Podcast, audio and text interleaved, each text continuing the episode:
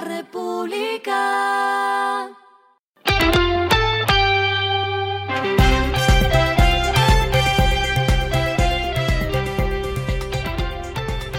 Esto es lo que debes saber al comenzar la semana.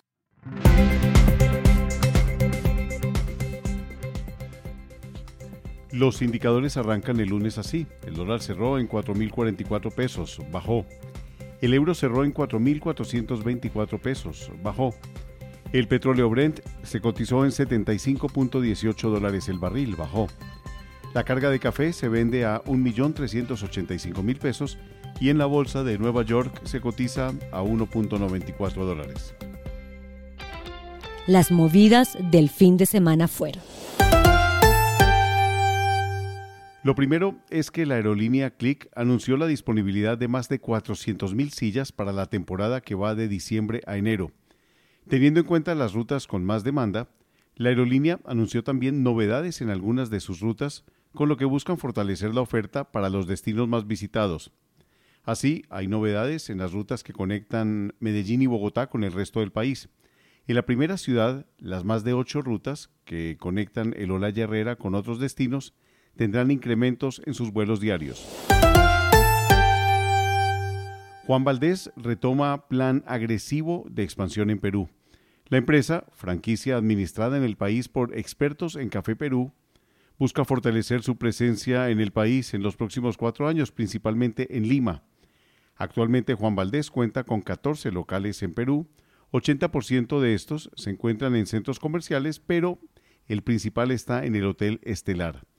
En los próximos cuatro meses abrirá tres locales de Juan Valdés en Lima y espera llegar a 2027 con 25 tiendas, es decir, casi duplicar la presencia.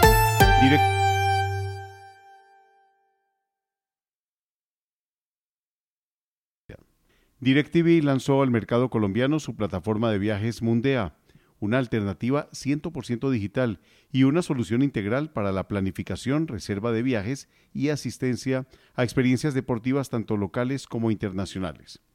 La plataforma Mundea ofrece una amplia gama de servicios, incluyendo vuelos, hoteles, alquiler de autos y experiencias únicas en múltiples destinos. La propuesta lleva la experiencia del entretenimiento de DirecTV a eventos en vivo y exclusivos en todo el mundo, brindando a los usuarios la oportunidad de personalizar su viaje de acuerdo con sus preferencias. Lo clave del fin de semana. Minhacienda ya habría logrado reversar 80% del pago erróneo en nóminas por un billón de pesos.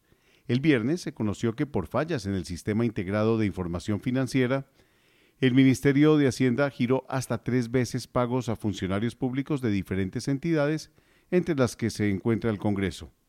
Según revelaron, la suma de lo que se pagó de más en nómina estatal supera un billón, pero, según fuentes allegadas al Ministerio de Hacienda, la cartera ya habría logrado reversar 80% de esa suma entregada por error y se espera que el lunes, cuando vuelvan a abrir las entidades financieras, se recupere ese otro 20%.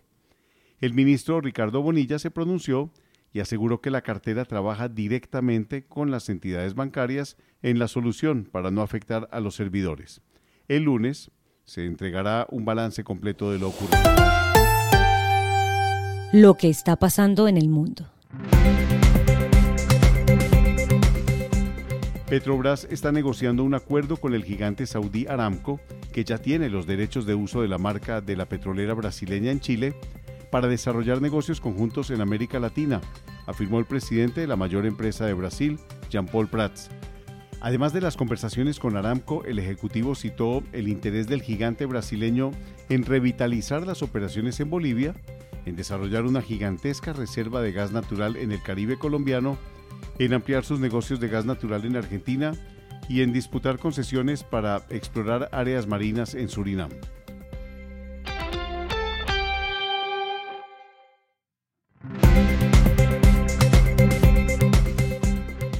Finalizamos con el editorial de mañana. Incremento del mínimo crucial para la inflación. Arranca la discusión del incremento del salario mínimo con el aroma intenso de la alta inflación y lo que pesa cualquier subida en la expectativa de precios de bienes y servicios.